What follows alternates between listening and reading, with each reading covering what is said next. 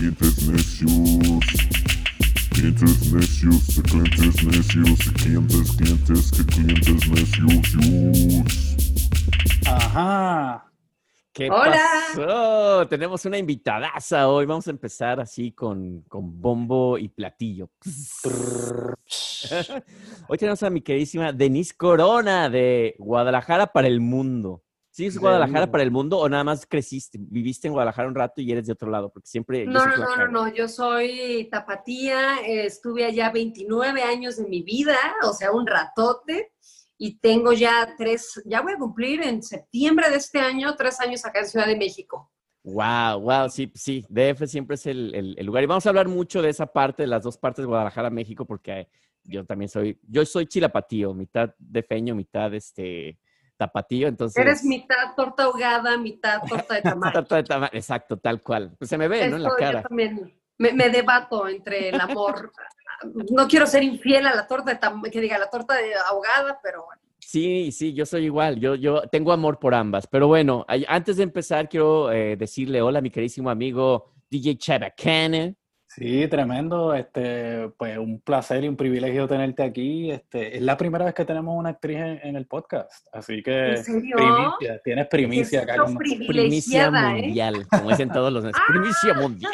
Sí, pero como siempre un gusto aquí con Giovanni Too White to Be Mexican. Uh, sí, aquí, aquí estamos, aquí estamos en los estudios, este, y pues desgraciadamente a distancia, porque todavía seguimos con el coronavirus aquí visitándonos Sí, en este todo. planeta. Entonces, pues, Ustedes están, ustedes están en Nueva York, ¿cierto? Estamos Así en es. Nueva York, pero estamos en, en, en barrios distantes, así tan que lejos, tan Ok. cerca. Eh, Este, este Omar es el pudiente de, de- de los dos. Él es el que vive en Brooklyn. Ya ve, ve ahí su, ya su puedes ver el background cielo así. de Nueva York. Sí, sí, lo veo. Bonito, neoyorquino. bonito. Y pues yo estoy aquí en, en, en, en un, en un cuartito así de esos pequeños que... Sí. De, de hecho, le ayudo, yo le ayudo al dueño del, del hogar aquí a limpiar. No, no es cierto. Súper. Pero yo soy el súper exacto, soy el que se encarga aquí de cuidar el edificio y todo. Entonces, pues ni modo, eso, eso es lo que me da. Pero yo soy de Queens, soy de Queens, este, eh, de Jackson Heights, que es el lugar más diverso. Siempre me encanta presumir eso porque es el lugar más diverso. O sea, hay, hay de todos colores, sabores y olores también. Oh, bueno, como en Ciudad de México. Como Ciudad de México, como Ciudad de México. Y bueno, antes de comenzar ya a platicar contigo, te digo, esto es, un, es, es puro cotorreo, no, no vamos a, a hacer la plática formal acá con la Denise. Este, y antes de cualquier cosa, suscríbanse a nuestro canal en YouTube. Este, ahí ya saben, si le dan clic, este, ahí ya tenemos muy bonito. Le dimos una pimpeada a nuestro, a nuestro canal, por favor, ahí canal, así que Le dimos una pintada rezanada y todo ahí. Y también eh, síganos en nuestro Spotify, este, pues, que es donde van a poder escuchar no nada más a Denise, pero tenemos, a- hemos tenido ya muchos invitados. Creo que la pandemia, la- el lado positivo es que nos ha, ha dado la oportunidad de poder entrevistar a toda la gente que antes estaba muy ocupada. Como tú, Denise. Sí, un poco. Desgraciadamente. Ahora, cuéntame, ¿cómo te ha sentado la pandemia siendo actriz? Wow, pues yo creo que el sector de la actuación ha sido de los más golpeados en esta pandemia. Yo creo que músicos, mira, lo que es el business entertainment, eh, músicos, actores, eh, sí hemos resentido. Yo estaba en dos obras de teatro eh, cuando comenzó, entonces, pues nada, que las dos se terminaron, no, les pusieron pausa. Vamos. guau, está cabrón. Está cabrón Y porque estuvo, es como, un, es como un terremoto eso, ¿no? O sea, de ya Sí. se acabó. Y no, sí, además, eh, o sea, yo estaba, perdón, perdón, iba a preguntar que si no se ha hecho este como han estado haciendo por acá en Broadway y eso, donde pues algunas de las obras se están haciendo eh, por televisión o por acceso- Zoom. por Zoom. Pues fíjate que a mí me han invitado, pero te soy honesta, no me encanta la idea de... o sea, eh, y ve- he visto un par de trabajos de, de amigos creadores y me gusta, me gusta cómo, pues me, me gusta lo que han logrado, pero como que todavía me rehuso. Es que es raro. Yo, yo, por ejemplo, a mí me tocó ver eh, al principio, bueno, a todos nos tocó ver a, a los comediantes, por ejemplo, en Saturday Night Live, que, que hacían sus- su comedia en Zoom. Y a pesar de que era muy creativa, se sentía rara. O sea, veías los monólogos, veías a, a la gente ahí y, y sin risas o unas risas grabadas como en los 70 y era como, no sé si Mira, tan chistoso.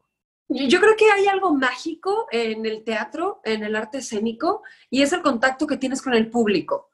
Y aunque no sea, o sea, por ejemplo, estas dos obras que estaba haciendo, em, ninguna era como tal una comedia, que ahí es cuando tienes la reacción inmediata del, público. Sin embargo, em, el público te carga de, de, una energía que tú puedes trasladar al escenario y tú cargas al público con tu energía y entonces se hace una simbiosis muy linda, bella y pues nos podemos ir a, a cualquier lugar. Y más, más allá, pero pues sí, se ve mermada cuando tienes que cortar esa parte. Está cabrón. y pues llevarla a Zoom.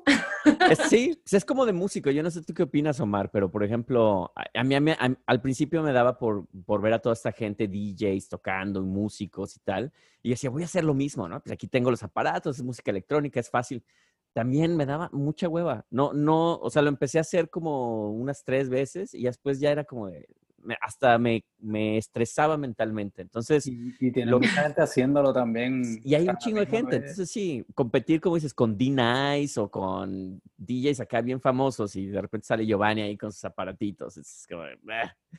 y, la cuestión técnica también afecta porque no sé si será lo mismo, ¿verdad? Cuando están haciendo las obras por Zoom o el medio que sea, pero la misma cuestión esta del delay, ¿no? Este, hasta nosotros mismos comunicándonos es como un poquito difícil, pues alguien habla, entonces hay que acostumbrarse más o menos al timing de eso, que en cierta forma a lo mejor es interesante, pero no sé si será lo mismo en la actuación, pero también es como... Sí, claro, o sea, Luego, no, no quiero quemar a algunos compañeros, pero no tienen internet de banda ancha. como no tienen internet de banda ancha, pues está muy mal. está ahí todo pixeleado. ¿Verdad, Denis? Eh, sí. Así el vecino de, oye, voy a tener una entrevista en Zoom ahí. Este, puedes no usar tu televisión, no ver Netflix ni nada. Sí, sí, le mandé un mensaje al edificio y les dije, por favor, que se pare el mundo, yo tengo entrevista. Pues gracias, gracias por eso. Oye, sí, dile a tu vecino que muchas gracias. Oye, yo, de hecho sí robaba a mi vecina este, en, México el, internet y me la pasaba bajando música, pero eso fue hace mucho. Pero ¿En serio? Sí. Eh, Híjole. buenísima onda ella. Saludos a Ceci, Ceci Bastida. Este, pero eh, empezamos todo, todos, todos revueltos porque así es esto, es como así, así somos los clientes necios, pero para la gente que no te conoce, cuéntanos tu background, de dónde viene esa, ese gusto por ser actriz, estudiaste, cómo se dio todo este rollo. Cuéntanos. Ay, interesante pregunta. A ver, dame un segundo que voy a colocar mi teléfono en otro espacio porque me está generando Perfecto. conflicto donde lo, iba a acomodar. Esto, esto da muy buena pausa. Yo echarme un mezcalito. Déjame destapo mi mezcal. Perfecto. Y se dice, así que no hay problema. Así que salucita a los que están escuchando. Este, ya saben que siempre nos echamos un mezcalito. Este, o yo me fui de cervecero, así que... Yo me, estoy echando un San Bartolo. Este, ah, pues, esa selección sigue creciendo. Esa selección va creciendo. Ya tengo mi cava de, de, de, mezcales. Ya se hacen tres. Bueno, a ver si, uno nada más. si se apuntan para algo. ah, ya saben dónde, manden mezcal. Ah, perfecto, perfecto. No, no, se creen, lo que pasa es que no lo pude solucionar, entonces, pues ni hablar. la magia de la actuación. la mano. Es la magia de la actuación porque te la creí, ¿eh, Denis. Date tu tiempo, tómate tu tiempo, no hay bronca, ¿sabes? No hay edición. Sí, sí, sí, por favor. Oye, Omare, ¿y tú te, te, ha tocado actuar en algún momento? Pues fíjate que sí. Y... ¿En serio? Sí. ¿Cuándo debutaste como actor? Cuando era chiquito, en kindergarten. El típico que saliste de, de Angelito en... Vamos, salí de Angelito, salí de Apóstol, salí de... Perfecto. Así que sí, sí, sí hay algo de eso. Y, y en algún momento en mi vida también pensé, voy a ser galán de novela. Ándale. Eso era lo que yo decía cuando era chiquito, pero yo nunca, yo nunca pensé en ser actor. O sea, me gustaba mucho la idea de ver a los actores y todo, pero mi rollo siempre era la música. Oía la música y era como, quiero hacer la música de este rollo. Sí, pero tú sí tienes, el, tipo de actor. Pues ahí pregúntale a Denise que te hagan conecte, güey. no, no puedo hacer la próxima Mándale Oye, ¿y tú, tú qué, para qué crees que tienes más vocación? ¿Comedia, drama? Tú cuéntame. Yo veo ahí con quién te conecto. pues fíjate. se está armando, güey. Sí, sí, yo creo que en comedia no doy mucho, como te puedes dar cuenta. Estoy de acuerdo, estoy de acuerdo. No. Cero, cero. Estoy de acuerdo. No, Yo claro, creo que A lo mejor es un drama de época o algo así. Ándale, sí. Este, bueno, Denise, nos contabas. Cuéntanos entonces, a ver, origen, origen de la actuación. ¿Cuándo te nació este, este, este rollo de ser actriz? Pues mira, yo tenía, ah, corría el año del 2000, cacho. No, porque se van a poner a hacer cuentas de mi edad. Ah, claro. ¿Sabías que así le hacía un- este cuate Emilio García Riera para descubrir la edad de las actrices? no, De- él hizo una enciclopedia en, eh, de todos los, de toda la época del cine, desde los 30 hasta los 70. Entonces, y mandaba a su gente a que investigara la edad de, oye, ¿cuántos años tiene Silvia Pinal? No, pues es que no nos quiere dar la edad. Dice, no, dile en qué año, cuán- cuántos años tenía cuando hizo tal película. De, oye, cuando hiciste Viridiana, ¿cuántos años tienes? No, pues tenía tantos. Ok, ya nada más réstale y ya y tienes la edad. tan. Así es que ya sabes el truco, ¿eh? Ok, qué bueno que me lo dices. No, no te creas, yo no tengo ningún issue. Yo tengo 32 años y no tengo ningún issue con decirlo. Estás en la mera flor de la juventud, Claro. Denise. Pues no sé, pero bueno. Pues mira, yo tenía 17 años cuando comencé con eh, la inquietud. 16 años en realidad. Eh, tenía una excelente maestra de teatro. Yo creo que tuve la fortuna de que mi primer aproximación hacia el teatro fue con Olga Valencia, una maestra de la Universidad de Guadalajara. Eh, yo estaba estudiando la prepa en la UDG y yo me quería meter al taller de teatro, que yo me quería meter al taller de ajedrez, yo no quería meterme al taller de teatro. Pero mis amigas se querían meter al taller de teatro, entonces dije, bueno, no me voy a ir sola los sábados a tomar el puto taller. Vámonos a teatro.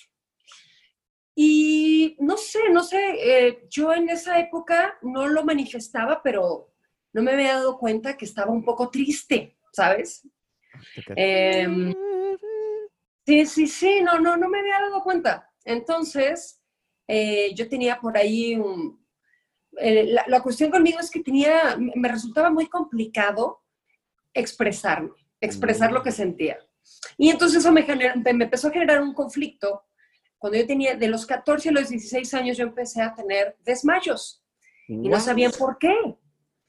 Y entonces me hicieron estudios neurológicos de todo tipo y pues nada, el, al final solamente dijeron, creo que no está expresando sus emociones y trae una carga de estrés, tan tan. Oh, esta mujer es muy así, dramática, le gusta desmayarse.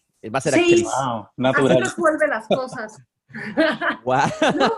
Y entonces, pues yo no, no, no hallaba cómo resolver esa situación. Y a los 16 años, este, también yo tomaba clases de natación, a la par de, o sea, como que te- tenía que elegir entre esas, tenía que tomar natación y aparte lo del taller. Entonces, cuando em- empecé a nadar, yo ya nadaba desde antes, una vez me dio un desmayo cuando recién salí de la alberca. ¡Pum! Y dije, oye, esto está muy peligroso. Sí, No me puedo que te andar desmayes en la alberca. no verdad que bueno que fue el salir. Sí, entonces, curiosamente, al mismo tiempo empecé a tomar clases de teatro. Y un día nos piden hacer una improvisación. Yo nunca había pisado un escenario. Y Wow. entonces, cuando estuve en el escenario, fue como si me hubieran puesto el botón de on-off en el corazón y fue como on, como si hubieran encendido una parte de mí que no Que no detectaba existía, yo. sí. Y yo creo que fue como conectar con, con esa emoción, conectar conmigo. Entonces, este, yo tuve la improvisación, fue como si me hubieran despertado y un demonio arriba del escenario y dije, ¿qué es esto? Y empecé a ir con muchísimo amor a mis clases de teatro, como de, "Güey, ya, ya va a ser sábado, ya tengo que ir a las clases de teatro, a huevo, era como el lugar donde podía explorar ciertas emociones. Y entonces, en- a partir de ese día, se me terminaron todos mis desmayos. Wow, o sea Entonces, que sí, necesitaba sacar Fue algo muy ahí. terapéutico, fue muy, muy terapéutico. Entonces, al inicio fue una cuestión muy terapéutica que yo dije, oye, yo quiero fomentar esto. Y empecé a, to- o sea, le pedí a mi maestra que me, oye, ¿qué onda? Pues, te recomiéndame más talleres, ¿no? Entonces empecé a tomar talleres con Eduardo Villalpando, otra figura importante del teatro tapatío, y con él empecé a tomar clases de teatro. Él me habló y me jaló para eh, lo que era eh, su, ay, se me olvidó, pues su grupo de teatro, que era El Baúl. Y eh, empecé a formar parte del grupo de teatro El Baúl. Y entonces ya de ahí empecé a hacer teatro, teatro, teatro, teatro, teatro, teatro.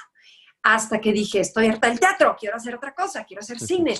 Y entonces empecé a buscar escuelas de cine, empecé a hacer cortometrajes, cortometrajes, empecé a colarme ya en, eh, en producciones más grandes eh, y bueno, las cosas se han ido dando. Qué buena onda, Denis. Sí, y de hecho yo me acuerdo, bueno, yo estudié, eh, no, no, no actuación obviamente, pero estudié música en el, en el CEDART. ah, Este, ok, claro. es una, es una locura. Los que no conocen el CEDAR, y si tú no conoces a Omar, es, es el, es, prácticamente parte del Instituto Nacional de Bellas Artes. Entonces, es, es apoyado, es por el gobierno, creo, ¿no? El, LIMBA, sí. Y obviamente es un desmadre porque tienes ah, todo tipo de maestros, es un rollo muy hippie, muy divertido, muy buenos maestros, pero es como muy bien. apasionada. Sí, suena muy bien, güey. Este, y me tocó eh, tomar ahí algunas clases de actuación, pero no sé a qué iba con eso, güey. me- Maldito Coño, no, mezcal. no sabía que tú tenías esa onda de actor también. "Oh, to be or not to Aunque be". se nota, porque tú Como le agua. haces- Sí, Ser o no ser. No, no es cierto, yo no. Este, no, pero no, ya sé a lo que iba.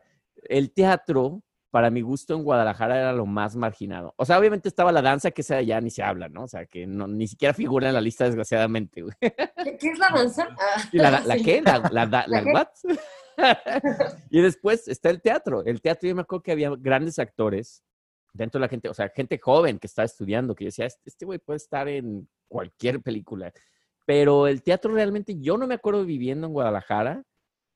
Y, o sea, iba a obras de teatro, pero nunca me tocó ir a un lleno total, a no ser que fueran estos, estos foros de teatro donde iba, ya sabes, este, Héctor Suárez o... Sí, las producciones de México, De que se traen a galerías ahí en Guadalajara. Exacto. Que el Galerías es, es este teatro, Omar, por si no sabes, si la gente que nos escucha, que no saben eh, qué es, es, es el teatro más comercial, donde traen las grandes producciones, ¿no? Entonces, es todo lo que es muy Televisa, este, muy todo este rollo así, mega producción, que ya sabes que va a ser éxito total, ¿no?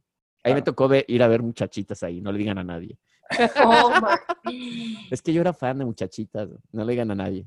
Qué muchachita. Confesión de lunes. Ok. Sí, güey, mal pedo. Es, es una telenovela, Omar. Ah, Es una telenovela de cuatro chavas, güey, y, y, lo- y casi toda mi, mi generación la vio por las, las, las cuatro chavas que salían ahí, güey, que están muy bonitas. Ya, punto. Yo no sé por qué contesto, pero mejor Denise sigue, no estoy contando. ¿Qué pasó después de estar ya en Guadalajara? Te hartaste, que creo que a muchos que vivimos en Guadalajara, a mí me pasó, me harté también porque se satura, no hay mucha, o sea, el mundo es muy pequeño, sobre todo en el mundo artístico, entonces me imagino que tuviste Sí. esta curiosidad de salirte, ¿no? Pero ¿por qué, se- por qué decidiste salirte en, en particularmente tú, ¿no? En tu historia. Pues yo creo que siempre fue una búsqueda que tuve, solo que fui medio coyona y tardé mucho tiempo en ejecutarlo, ¿no? Eh, ya sabes, la gran ciudad. este, La urbe. La urbe, Tepito, no, me daba miedo, ¿no? Eh, yo creo que lo tuve muy claro desde, no sé, como los 18, 19 años, pero cada que quería dar ese paso sucedía algo, ¿no? Ya tenía la lana y pum, pasaba tal cosa. O no tenía la lana, pero tenía el contacto, pero pum, y sucedían ahí varias cosas. Pero yo sí tenía esa inquietud porque aunque me encanta hacer teatro, lo que más me gusta es el cine. Entonces dije, híjole, aquí en México, aquí en Guadalajara va a ser complicado que yo pueda acceder a, al, al cine. Se hace muy poco y el que se hace mm, Sí, bueno, yo creo que Guadalajara tiene, producción. Tiene buen talento. Lo que yo Sí. siempre he criticado de Guadalajara y se lo he dicho mucho a Omar, es que como que vi- vive Guadalajara en una burbuja donde todos se creen que están en un punto, el más famoso de todo el punto, pero fuera de ahí ya como que no, no hay más. Entonces, es un, para mí es una situación como muy conformista, ¿no? Decir, pues estoy chingón aquí, la gente me, me, me reconoce en las calles, admira mi trabajo, conozco a los directores o los que distribuyen o los que la- el Festival de Cine de Guadalajara y tal. O sea, tengo mis, conect- mis, mis conectes ahí claves, pero de ahí ya no sales. Entonces ya no hay como esta ambición de, pues ahora me voy a ir a más allá, ¿no? O sea, no nada más México, Latinoamérica, Estados Unidos, tal. Entonces, creo que hay ese punto donde hay cierto grupo de gente que se encapsula ahí, está muy conforme y está muy bien, o sea, no lo critico. Y la gente que dice, ya, o sea, ya me saturé, ya no hay más, vámonos, ¿no? Ya se, se salen de esa, de esa burbuja. No sé qué opinas de eso. Sí, tal cual. O sea, yo no creo que el problema para nada sea talento. En, en Guadalajara hay gente talentosísima en cualquier área. O sea, y hace la, en la última obra de teatro en la que estaba, era una producción México-Guadalajara, y compartían actores de México actores de Guadalajara y están al mismo nivel. O sea, grandes actores hay allá como hay aquí, pero es exactamente esa cuestión. Yo creo que va ligado a cuál es tu búsqueda. Hay que ser muy honesto y decir cuál es mi búsqueda, qué es lo que yo quiero, eh, a dónde quiero llegar, eh, qué quiero, qué tipo de experiencias quiero vivir, cómo quiero desarrollar mi carrera. Entonces, es empezar a crear, eh, pues nada, empezar a, a moverte. A Oye, moverte. Oye, no, no, no sé si me estoy equivocando en esta pregunta que te voy a hacer, pero de hecho, y le, le, le, le iba a decir a Omar también. ¿Tú- ¿Tú llegaste a trabajar en esta producción de Llamando a un Ángel? Sí, Sí, claro. ¿verdad? Sí, ok. Fue lo primero que hice. O sea, yo era un bebé. Híjole, tenía Porque mi- 17 años. Mi mamá tengo, firmó. mira lo que tengo aquí. Wow. No, pero oye, yo tengo ahí dos escenas. ¿Y, cuando mucho. para, para los que no conocemos? Estoy roja e impresionada. ¿Cómo es que tienes eso ahí, eh? Ahorita te voy a contar la historia, pero tú cuenta primero. Pues mira, Llamando a un Ángel es un proyecto al que le tengo mucho cariño, aunque yo solamente participé un día de rodaje. Yo tenía 17 años y fue lo primero que hice en cine, lo primero. Mm, Mi mamá fue a firmar, porque imagínate que yo era menor de edad y no sabía, o sea, la autorización de imagen. Wow. Entonces, o sea, pues yo era un bebé ahí en la prepa, casi, eh, sí, me acuerdo que iba en la prepa. Y me hablaron los de Ombligo Films y me dijeron, oye, necesitamos una chica, lo único que haces es que le das un beso a un chico en, un, en la barra de una cantina. Va. Casi nada. Y era, de lengüita y tu mamá va a estar ahí. Tú, no. Sí, tal cual. Entonces ellos traían un estrés ahí de que mi mamá firmara y yo así de, mi- yo obligué a mi madre así de, vas a firmar. o sea, así ella, voy. Oye, ¿tu mamá qué opinaba de eso? O sea, se, se sacaba de onda así de, ay, ¿por qué mi hija está haciendo esto? ¿Qué pedo? Sí, ¿O te claro, apoya claro, totalmente? vengo. Yo vengo de una familia mocha, mocha, mocha, tapatía, los adoro, los adoro y, y todo, pero bueno, ellos son muy tradicionales. Entonces, claro que era como, no, ¿cómo mi hija va a ser actriz? Hija, pero tú eres aplicada, tú puedes hacer otras cosas. Pues ser arquitecto, doctora, enfermera, bueno, que te ama voy a de que casa. o sea, yo me dedico a la actuación desde hace ya, uy, ya un chingo, o sea, que ya, híjole, ya 14 años, no lo puedo creer, ya mames. 14 años. Wow. A ver, espérame. 10, 12, sí, 14, 14, 15, Wow. 15 años. Pero yo Bien. estudié formalmente, mis papás me obligaron a estudiar ingeniería industrial, ¿eh? ¿Y acabaste? O sea, acabé y me titulé y trabajé mm, unos dos años en eso. ¿A poco? O sea, la ingeniera Denise, tenemos que decir. La Inge. Ingetriz, ingetriz. sí, Ingetriz, me gusta. ¿Y, y en tu familia tienes este, eh, gente que se dedica a las artes, ya sean No. pintores, músicos, actores? Nada. No, creo que, bueno, tengo por ahí un tío, un tío pintor, pero De yo casas, fui la ¿no? que, yo fui, el- ¿cómo? De casas, ¿no? El chiste de papá, perdón. Nah, estuvo bueno, estuvo bueno. Eh, sí, él es pintor, pero pues no, fuera de eso no, no tengo, casi todos mis mm, familiares son ingenieros o dentistas o abogados. Nada. Bueno, pero creo, creo que mm, a lo que tú estás contándonos es que gracias a que tenías esta onda de que te desmayabas, probablemente tus papás dijeron, pues sí, o sea, tienen que hacer actuación porque esto le está ayudando bien cabrón. O, Sí, porque al inicio, o sea, al inicio ellos decían, súper, o sea, para ella es muy terapéutico que lo haga, pero cuando ya llegó el momento de decidir qué carreras elegir, ya fue como de, no, no, no, espérate, o sea, ¿Qué pacho, qué pacho? No, no, no. no, no, no, estudia algo real, ¿no? O sea, algo que te Típico, vaya a ¿no? dar de comer. ¿No sabes cómo me caga que siempre la gente así de, de ¿y tú qué haces? Músico. ¿Y pero ¿y qué haces? Y yo, "Pues, soy músico, güey, de eso vivo. Y así, no, pero en serio, ¿de qué vives? O sea, tus papás te mantienen. Y yo, no, güey, vivo de la música. güey". Ya no. Ah, ya quedé. Ah, ¿Por qué? No, pues porque ya tengo un trabajo godín aquí. O sea, soy mitad músico, mitad godín. Entonces Ok, tengo, bueno. tengo mi trabajo de 9, de 9 a 5, así de, ya sabes, tin, tin, tin, tin, cafecito, de, hola, ¿cómo estás? Este, Gutiérrez, ¿cómo te va? ¿Cómo te fue ayer? Justo en jugar tenis, cabrón. Poca gente conocemos que se dedican a la música, especialmente en Nueva York, que están... Nueva York, si no eres, si no eres eh, mesero o eres este bartender o, o si, si tienes el privilegio de, como yo, tener un trabajo de, de 9 a 5 que te paga mejor, este, no la libras. güey. Nueva York es muy, muy caro, muy, muy caro. Sí, sí, debe de. Y te encuentras hasta, yo me he encontrado, una vez me encontré en un bar a un, a un músico de una banda que me gusta mucho, que se llama The Steels, que son canadienses. Y un día estoy ahí eh, echándome un trago y está preparando los tragos. Y digo, oye, güey, tú te me haces conocido, cabrón. Y el güey no me quería decir, obviamente, no iba a decir, oh, soy el de Steels, ¿no? Y ya empezamos a hablar de música, tal, y ya, de no, pues yo tengo un proyecto, güey. De hecho, que estoy ahorita haciendo una, una música para un programa de televisión, ni me acuerdo, pero esos programas de ABC, así súper famosos. Y yo, no mames, ¿cómo conseguiste eso? De no, güey, pues por mi banda, güey. Yo, ah, ¿cómo se llama tu banda, güey? The Steels. Yo, güey, soy mega fan, cabrón. ¿Yo qué haces aquí de bartender, cabrón? Me dice, pues, güey, o sea, no todo el tiempo puedo tocar, güey. O sea, tengo que, tengo que sacar dinero para la renta, güey. Entonces, cuando me voy de gira, me da la flexibilidad, que es lo que mucho mexicano no entiende. Luego, el, el hecho de que digas que eres mesero aquí es como de, uy, güey, le fue de la chingada, güey, es mesero, güey. Es como de, no, te da la libertad de poder hacer tus gigs, ajá, y, te, y pagar, un- tener un- una lana fija.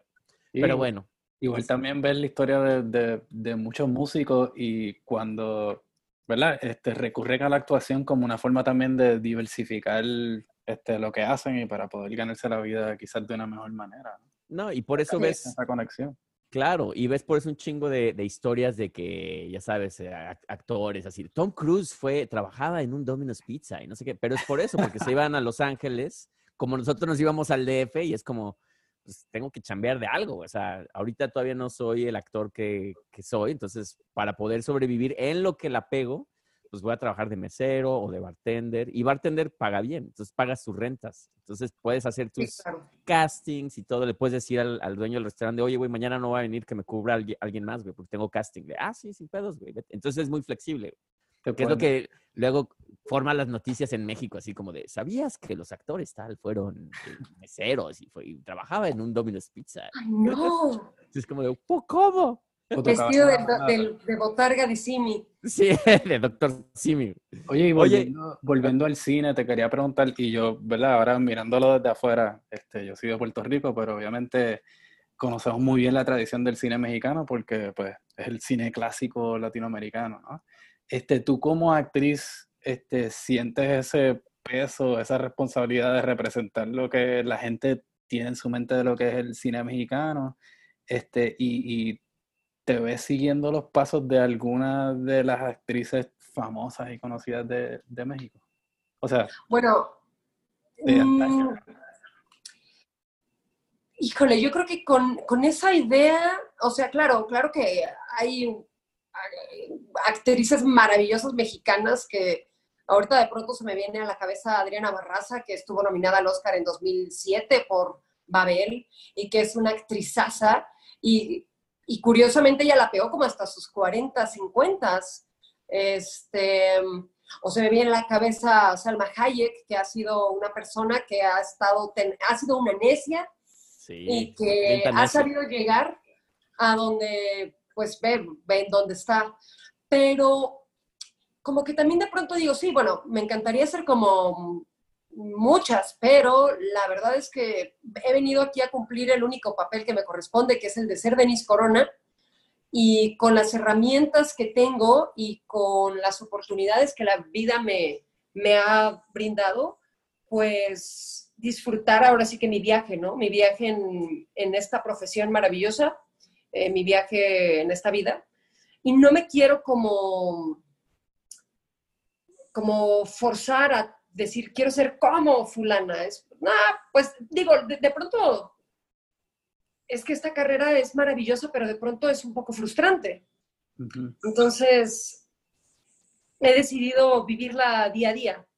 Pero no, no, ¿no te pasa a ti, eh, que a lo mejor a ti Omar te ha pasado y a mí, obviamente sí me ha pasado, es que, por ejemplo, cuando yo estaba chavito, yo veía Depeche Mode, por ejemplo, ¿no? Y yo quería ser como David Gahan. Entonces yo me ponía hasta en el espejo acá.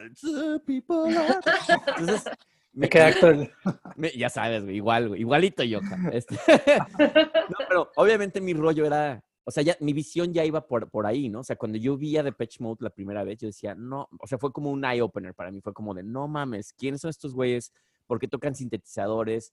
Me encanta lo que hacen, o sea, no sé cómo carajos le voy a hacer, pero yo quiero hacer algo así, o sea, y mi visión siempre fue, yo voy a hacer música electrónica, ¿no? O sea, no sé cómo, no tenía nada, o sea, yo era un chavito, tenía 12 años, decía, quiero ser como esos cabrones, ¿no? Entonces, ya mi, mi meta era esa, ¿no? O sea, era como de, tengo que llegar a en algún momento a ser algo por el estilo, ¿no? Entonces, esa fue mi, como mi motivación. Pero te, te- te- llegó a ver alguien cuando tú estabas chavita que decías, "Es- esta es la persona que yo quiero ser. Sí, sí, claro. O sea, yo creo que de, sería, bueno, mexicana sería Salma Hayek. Sí, Sí, o sea, era una como- carrera internacional, cabroncísima. Es una carrera internacional, eh, es una persona que digan lo que digan, yo la admiro muchísimo, muchísimo. Parece una Amada y criticada. Sí, o sea, amada por uno, odiada por otros, pero es el precio de la fama. Ah, Oye, y hablando de, a mí, la, eh, la, la- la manera en la que yo veo el mundo de la actuación es que, y, y- y esa es lo, mi percepción, porque tiene la fama de que, uy, no, la actuación, todos son bien divas, güey. o sea, hay mucha, mucha este, rasgadera ahí de, de, de vestiduras con todo el mundo. ¿Existe eso en, realmente en el medio? O sea, donde hay mil envidias, donde te ha tocado alguna anécdota así que digas, no mames, güey, es- quiero dejar la actuación porque esto fue horrible. güey"? no, digo, sí le he querido dejar, pero no por eso. ah, bueno. La he querido dejar, pero no la voy a dejar. Es, no, no se puede, no se puede. Uno, no, no puedes dejar de ser músico, no puedes dejar de ser actor. No se El, puede. el- el- el- el arte yo creo que es, y es yo lo que decía de Nueva York, que es como, es como el esposo, el, el esposo golpeador, que, que- claro, que te golpea y todo, pero ya después te da unos besitos y ya es como de, ay, bueno, te cocino algo, Sí, de no es tan claro. malo, pero es cariñoso. Más, más está en tu sangre y te llena tu espíritu. o sea, Claro. eso no lo puedes sacar de adentro. No, no, no, no, no, o sea, exactamente. Tú ya no puedes sacarlo de tu sistema, es como el crack. sí, Pero- cual, es una adicción. Wow. Que por cierto, espérame, déjame. Este, pero- Pero sí, yo, o sea, yo creo que, mira, por ejemplo, en Guadalajara siento que no se vive tanto eso. Eh, ¿Por qué la crees? cuestión de las envidias. Pues quizás porque está todo en, una, en un nivel más pequeñón.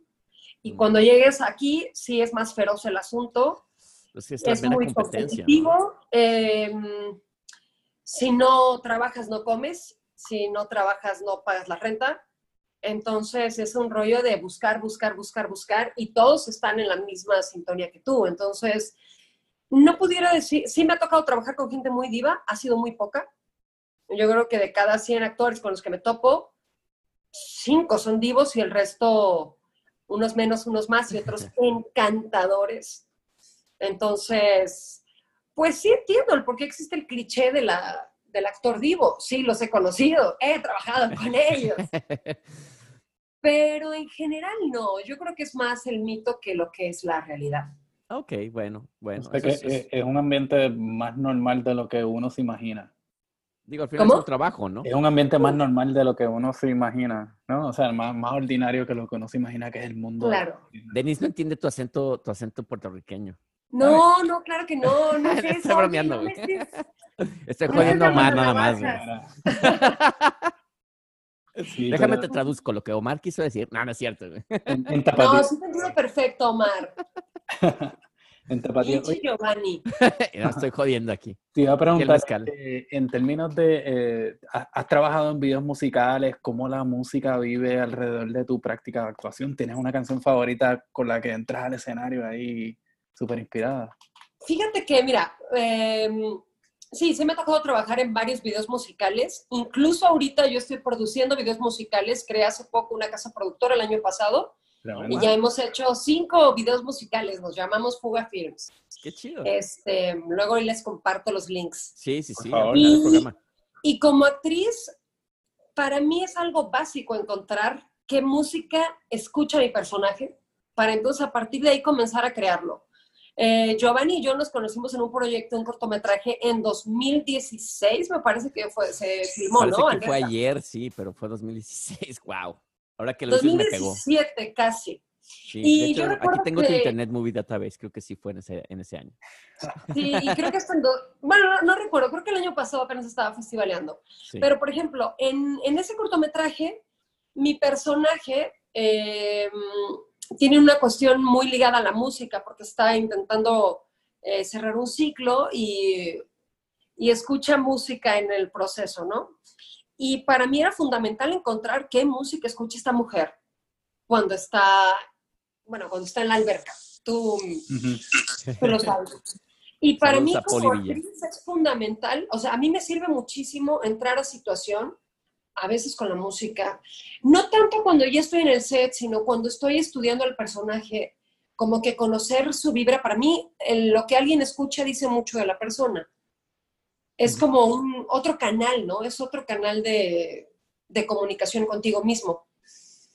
Entonces, pues no sé, hay varias bandas que me encantan. Eh, creo que Roixop es con la que más me encuentro. Denise, me caes muy bien. Salud, salud. Es de mis bandas eh, favoritas. Sí, sí, sí, los amo. Mm. Agnes, Obel, no sé. Wow, qué buen gusto tienes, Denise. Gracias. Ah, los Tigres del Norte. Ah. Con mi celular en la mano. Sí, entonces yo creo que sí, para mí sí es fundamental la cuestión musical en la creación de personajes. Y, yo creo que ahí, ahí también contestando lo que Omar dice, yo creo que es, también viceversa, porque por ejemplo, saludos a, de hecho a, Poli Villa, la directora, que es una gran amiga que con la que Ay, hermosa Poli. Gran persona. Mandamos un besote. Y lo, lo que es muy interesante es justamente eso, por ejemplo, e, esa comunicación con el director o con, o con el guionista, que te diga exactamente cómo es el personaje, qué tipo de, actitud tiene, porque por ejemplo, me ha tocado trabajar con todo tipo de directores también, pero hay unos que son nada más como muy básicos en la, manera de explicarte, ¿no? Este, pero mientras más información tú tengas de un personaje y, de la historia, pues es como tú puedes crear algo todavía un poquito más que, que haya ese, esa liga, ¿no? Entre personaje y, música, ¿no? Y, y, crear esa atmósfera, porque también hay música que puede arruinar el... Eh, para, mí como músico el peor, miedo es ese, arruinar una escena o una actuación, por la música, güey. Y siempre que estoy trabajando en una música es como que por favor, sí, sí esté bien, o sea, que el director sea rígido y me diga, güey, esto está de la chingada, vuélvelo a hacer. Afortunadamente me ha tocado trabajar con directores que no, no me la han hecho mucho de jamón. He trabajado muy bien con ellos, pero eh, me ha pasado que he visto películas que tienen muy, muy buena historia, pero a veces la película se arruina por la música. De hecho, te voy a decir una que yo creo, platicaba con un amigo director y me lo comentaba y en, ese, y en algún momento no entendía a lo que se refería, pero él me decía que para él era más parecida la música al cine que el teatro al cine. Y tiene toda la razón. En un sentido, pues digo, no sé, o sea, en la cuestión del, del feeling, o sea, de los ritmos y todo, o sea, la música, los soundtracks son una pieza clave para comunicarte con el espectador. Y es que creas momentos, o sea, incluso cualquier tipo, desde una comedia hasta horror, hasta drama, o sea, tienes que tener, como dices, ese timing. O sea, es, la música a veces te va a ayudar, si ves una escena triste, te va a ayudar a hacerte llorar más todavía, ¿no? Este, puede hacerte reír más, puede hacerte asustarte más y a la vez también puede hacer arruinarte el asunto, porque si lo exageras, también es como de, ah, este güey ya le exageró bien, cabrón. Sí, ay, qué melodramático. Sí, es como de, obvio, le tienen que poner los violines ahí bien pinches tristes, güey, y la escena ni siquiera está tan acá, güey. Entonces, tienes que ser muy cuidadoso en, dar, incluso últimamente hablábamos con un, con un, este, un amigo de nosotros aquí de Nueva York, de, de Cinema Tropical, que se encarga de distribuir cine aquí en, en Nueva York, sí, puro cine latinoamericano, y hablábamos sobre la música y me decía, güey, la, mucha gente, muchos directores, hablo con ellos y prefieren usar música, güey, porque a veces, ahorita hay como esta tendencia de que el, el, momento crea muy buenas situaciones, ¿no? Ese momento donde, donde es más real, es más crudo, ¿no? Entonces, obviamente como músico a mí me joden, pero a la vez también lo entiendes porque hay unas partes donde a veces sí la música no es necesaria. Creo que sobre todo Hollywood, por ejemplo, a veces abusa mucho de eso, ¿no? Todo el tiempo ves el cine hollywoodense, este, Guardians of Galaxy, todo este rollo, y todo el tiempo hay música. Es como, ¿en qué momento paran, cabrón? Así de, dame silencio. tienes, que, tienes que vender un soundtrack también, entonces el paquete también es la película, con el soundtrack, con la canción que, que va a promover la película. Entonces... Y el diferente, tipo de, el, diferente tipo de cine, ¿no? El mexicano, por ejemplo, creo que hay, hay dos vertientes y te queríamos preguntar, de hecho, yo te quería preguntar de eso. Este, tú estás como en esta vertiente donde has hecho cine independiente, pero también te ha sido como una parte también más comercial, porque el cine comercial ahorita en México, yo, yo le llamo como el cine pop, como que está teniendo un, un, un, auge bien cabrón, ¿no? Entonces, te veo que has hecho algo con Gabriel Retes, por ejemplo. Este, Ay, sí, adorado. Qué maravilla, que esa es una chingonería. Pero también te has, te has puesto a hacer cosas con tu con Telemundo, ¿no? Entonces hay como, son dos diferentes vertientes ahí. O sea, ¿cómo, cómo tú las, las, las, las, ves, ¿no? ¿Cuál es, ¿Cuál es tu visión de esas? Es un universo completamente diferente. O sea, yo creo que en el cine independiente existe mucho amor, porque es un rollo dinero. de decir, es un rollo de decir, no estoy aquí por la lana, estoy aquí porque quiero contar una historia. Y no tengo muchos recursos para contar una historia, entonces le voy a meter todo el amor y toda la creatividad y todo el tiempo para sustituir la falta de recursos. Eh, y luego puedes trabajar en grandes producciones donde, a ver, permíteme, Ah, te fuiste. Ah, ya, perdón, dame un segundo, creo que se me está bajando la batería. Dame un segundo, ¿eh? No, ok. No, no, pero aquí lo tengo. Aquí lo Ah, tengo en. Súper. Sí, El- sí, no se preocupen. En lo que te conectas. Ah, Ya. Perdón, perdón. ya está necia. Lo que pasa es que lleva varios tragos esta Denise. Sí, es eso. Se me cayó. Oye, pero en lo que, en lo que te conectas, eh, lo- ah, para contestar a tu pregunta de por qué tengo este DVD de Llamando a un Ángel, es porque, de hecho, yo hice la música de Héctor Rodríguez, de, de su parte de, de la historia. Wow. Omar, tú que no conoces esta película, esta película fue, fue dirigida por tres directores tapatíos. Uno fue mi maestro en el Centro de Arte Audiovisual, porque estudié cine, ahí, bueno, artes audiovisuales ahí. Y gracias a él, él me conectó con Héctor Rodríguez. Me dijo, güey, estamos grabando esta película, güey, este, pues estaría chingón que hicieras. Él quiere más música electrónica, güey, estaría muy chido que hicieras el- el- la música. Entonces ahí fue también de mis primeras producciones haciendo algo así ya como major film. Este, Wow, O sea que fue- la, fue la muy historia los unió a ustedes en, en esa Sí, película. yo no conocía a Denise. Es más, hace, hace tanto tiempo que no veo la película, güey. Que Porque no tengo ya DVD player, pero este, no, me acuerdo en qué momento sales y en qué parte sales, de con qué No, no, director. no, es que yo ahí salgo un segundo, salgo ahí do- dos segundos, a cuadro, salgo en la fuente eh, con Pancho Rodríguez, con uno de los directores. ¿Qué es en- cu- cuál dirigi- ¿Quién dirigió esa parte? Ay, ni siquiera sé. ¿Héctor Rodríguez, Pancho o este? Ay, güey. Fue con Mónica Dion, mm, ah, sí, el de Héctor Rodríguez. El de Héctor, entonces en el de. Héctor salgo. Pero salgo dos microsegundos, ¿eh? O sea, O Rodolfo Guzmán. Rodolfo Guzmán, bueno, whatever. Este, no estoy tan segura. pero No sé. Nunca nos conocimos en ese entonces porque yo estaba viviendo creo que en el DF ya en ese entonces. Yo también ya probé suerte en, en la Ciudad de México, antes de DF. y ya fue cuando fui en algún momento nada más a arreglar eso con, con, con Pancho y demás, que fue mi maestro. Le mando un saludo también al Pancho Rodríguez. Sí, también a Panchito Hermoso. Y al Rodolfo Guzmán. Pero perdón, ya ahora sí me estabas diciendo, ya que estás conectada. No, perdón. Y bueno, regresando a, al- a las producciones muy grandes que tienen mucho recurso, este, pues de pronto carecen de tiempo, ¿no? Es, se convierte en producción un poquito, pues en masa. O sea, por ejemplo, no, no, no, no, y no es con el afán de, No, no, de claro, que- porque tiene, el tiempo es dinero, ¿no? el tiempo es dinero. Entonces, o sea, me estás hablando de que Telemundo tiene que sacar eh, una serie de 75 capítulos que es Señor de los Cielos y de los cielos y lo tiene que hacer en cinco meses. Entonces, vámonos así, tas, tas, tas, tas, tas, tú llegas al set, ahí te está, o sea, te, te mandan tus, tus sites, tu hoja, tus, tus hojas en la noche y te las estás aprendiendo. O sea, de hecho, así fue, recuerdo perfecto la primera vez que, que fueron los primeros que me abrieron las puertas, así es de que estoy infinitamente agradecida con la gente de Telemundo. Fue el proyecto de Señor de los Cielos. Yo estaba todavía en Guadalajara y les mentí. Les dije que yo estaba en México. No, que- ¿qué tienes que hacer? Sí, Ah, porque me dijeron, oye, oye, ¿estás en México? Sí, claro, estoy aquí en México. Oye, ¿tienes llamado mañana a las 8 de la mañana? No, Y yo así de, fuck, eran las 4 de la tarde y yo estaba grabando unos promocionales en Guadalajara. No. Entonces, de plano, así me mandaron mis textos y ese día se graba, ese día, porque yo tenía ahí participación por ocho capítulos, Ajá. ese día yo tenía que grabar tres capítulos, o sea, mi, dos capítulos, dos capítulos. Entonces, o sea, me mandaron mis, mis líneas y entonces era llegar y pues ver que tenía camper. ¿Cómo iba a tener campers en Guadalajara? Claro que no teníamos, ¿no? Nah, pues claro, ahí es el, llegué carro. emoción.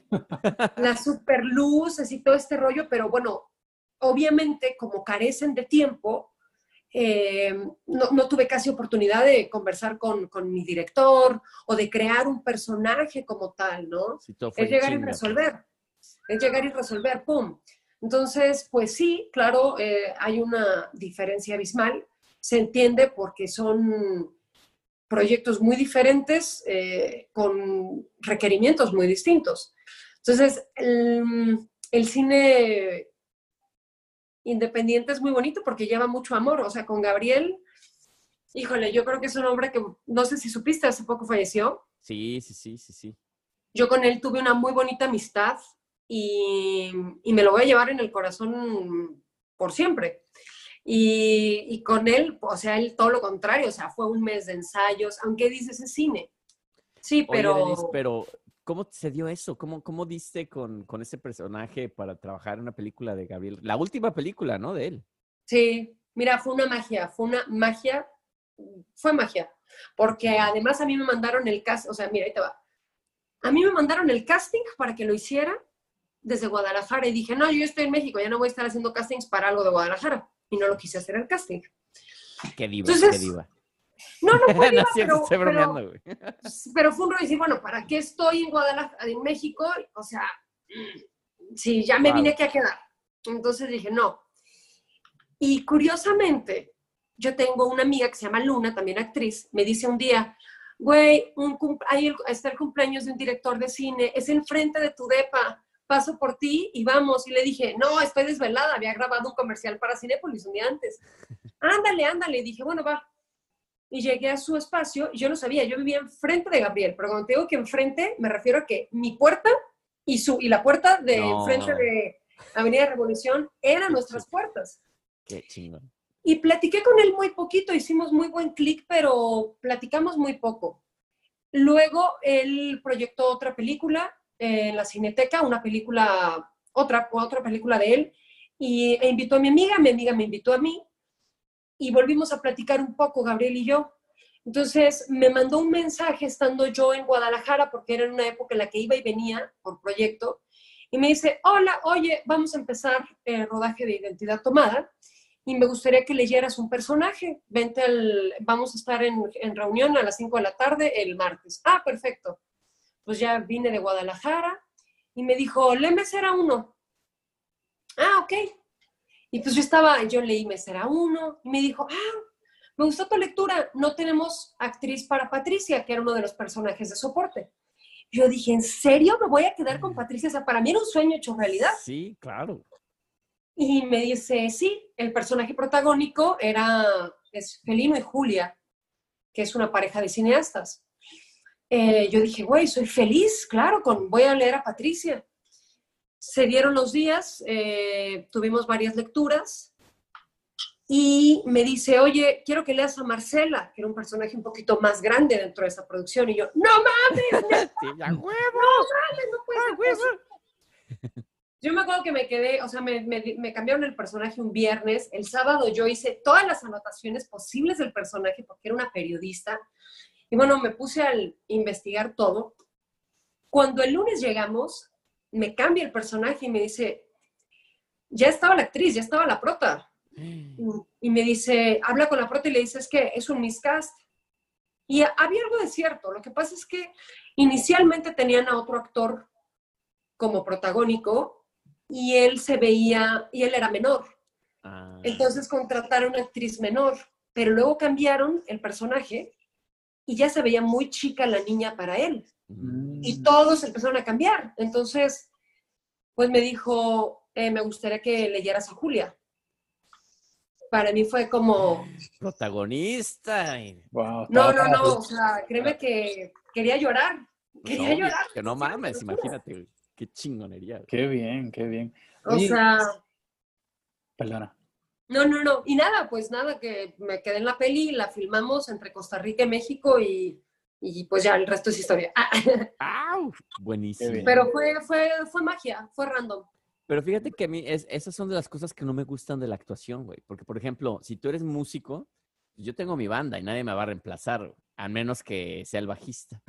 no, no es cierto. no, pero por ejemplo, la, la, la, la cuestión del actor es muy, es muy pinche difícil porque te pueden decir, güey, es protagonista. Y en esto llega una Denise, güey. Y de, oye, no, ¿sabes qué?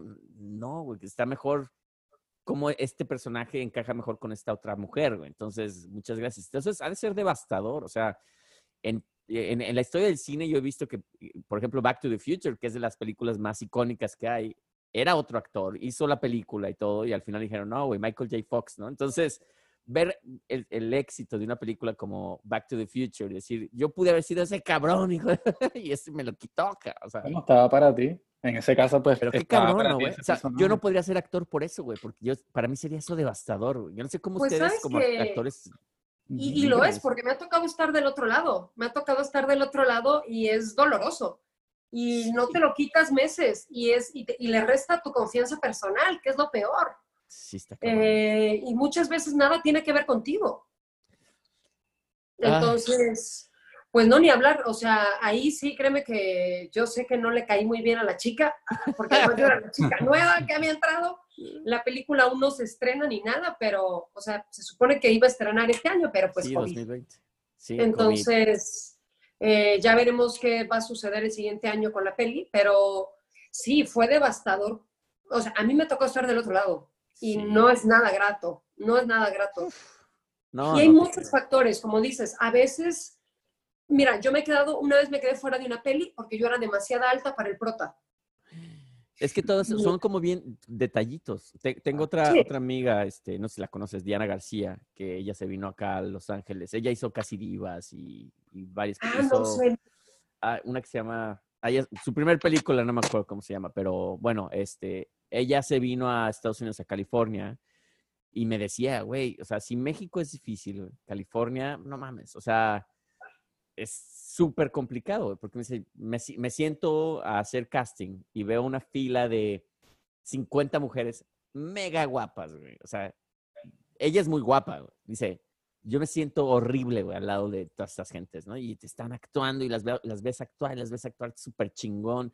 Y dices, esta es mi competencia y tengo que entrar a un cuarto. O sea, para mí todo es- ese mundo de la actuación es como de, yo me volvería loco. O sea, yo en serio admiro mucho a los actores por eso, porque es, es una competencia eh, eh, así casi de, tengo que demostrar que soy el más chingón y, y para que Sí. en un personaje muy bueno es difícil, ¿no? Se convierte un poquito... Sí, es muy difícil. Sí, punto. Punto. Y es la cuestión también de, de- de la jerarquía, ¿no? Entonces, tú tienes que trabajar con la visión de, de la persona que está creando todo esto. Entonces, tienes que encajar en esa visión y si no, pues... Exacto, además es esa cuestión de que hagas un clic de trabajo con el director y habrá grandes actores que no tengan buen clic de trabajo con un director y también me ha pasado. O sea, hay gente con la que de pronto no, no, no haces match de trabajo. Y actores, ¿no? O sea, si te toca trabajar al lado de un actor que no Que se estén lleva ahí peleando todo el día. Sí, de, a ver, les toca escena ahí este, de amor y tú, puta, like, pero me caga ese cabrón y ya tienes que estar ahí en la escena de te amo, Rodrigo. Y. Uy.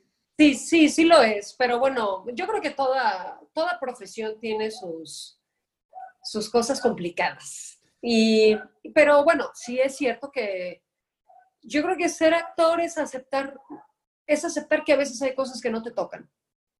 Y que las que te tocan las abraces con todo el amor del mundo y que intentes que ese proyecto te lleve a otro proyecto. Sí, sí, yo creo, verdad. yo creo que eh, para finalizar ya, ya nos aventamos casi una hora, Denise, en esta, en esta conversación. Es que está muy bueno el, el- el- el chisme. Es que muy- estamos muy desocupados, pues. Muy desocupados, el COVID, así, gracias COVID por darnos tanto tiempo para platicar. Este, pero ya para, para concluir, ¿cuál, cuál, eh, y es la típica pregunta que, como de típica de, de entrevista, eh, ¿a dónde quiere llegar Denise Corona en el futuro? Ay, es buena pregunta. Pues mira, quiero tener un nombre respetado en la industria cinematográfica, en la industria del teatro. Quiero contar historias, todas historias que pueda contar. Quiero que mi trabajo me lleve a, a Nueva York, que me lleve a Los. Ángeles, que me lleve a Europa, que me lleve a América, no sé. Que, bueno, en América ya estoy, que mongola. Ah, De América, yo soy. Así dicen desde el norte. Pero bueno, como un punto como tal, no tengo un punto de llegada. Solamente es eh, crear un nombre de respeto en la industria. Oye, ¿cómo crees que ahora con el coronavirus, que empezamos hablando de eso, este, y- ¿cómo, cómo crees que, que va, va a cambiar la industria en ese sentido? Porque seguramente muchas cosas creo que no van a volver a como eran antes. Este, mucha gente probablemente, yo te puedo decir en mi lugar, nos estamos acostumbrando a estar en, en, un, en un, lugar y ya como que pensamos, ah", y en, en, general como todos estos como recursos ahora digitales donde mucha gente dice, pues, ¿por qué hacerlo en un estudio si ya, lo podemos hacer digitalmente? Si ya podemos, ya, ya, ya hasta vi que van a hacer una película con, con una inteligencia artificial, ¿no? Que va a actuar en Hollywood. Entonces, toda esta cuestión, ¿cómo, cómo, tú la ves? O sea, ¿cómo, ¿cómo, cómo, crees que se va a ver la cuestión del cine, de la actuación en un futuro después del coronavirus? Y si puedo añadir, ¿cómo ves el futuro del cine mexicano? ¿Cómo? ¿Cómo ves el futuro del cine mexicano? Bueno, eh, yo creo que el cine mexicano actualmente está apostando por eh, un cine comercial, un cine eh, de remakes, y no sé si es que tengan planeado cambiar la, la, estrategia, pero por lo pronto eso es lo que se ve. Em, y no platicaba con un compañero creador y, y me decía que es por donde apunta eh, de aquí a unos 3, 4 añitos, ¿no? Entonces, pues, pues ni hablar, ya, ya veremos. Eh, siempre está la parte del cine independiente, que es el cine que, pues, que cuenta historias un poquito más profundas, entonces ya veremos qué es lo que, lo que se hace. Y yo creo que la parte, mira, ahorita como se está llevando a cabo es que son cruz más pequeños para que, y la gente elemental es la que está eh, en rodaje, Aquí ya un gran sector de, la publicidad y de series ya se reactivaron. Em, y se está llevando a cabo, pues como se tiene que llevar a cabo, se están haciendo dos pruebas a la semana a los personajes de las producciones, lunes y jueves, de hecho, me parece. Y pues sencillamente se van a hacer cruz más pequeños, se van a evitar eh, tanto contacto y tanto beso en, en las telenovelas. Uh, se acabó el uh, romance. Se acabó el romance. Yo así de, dame un beso con, unas manitas con guantes ahí. O lo editan, ¿no? Ándale, lo editan, exacto. Ya nada más así tú sacas la lengüita y ya, ya te juntan. Casi como Hollywood, ¿no? Que siempre es su, su Green screen. Tal cual.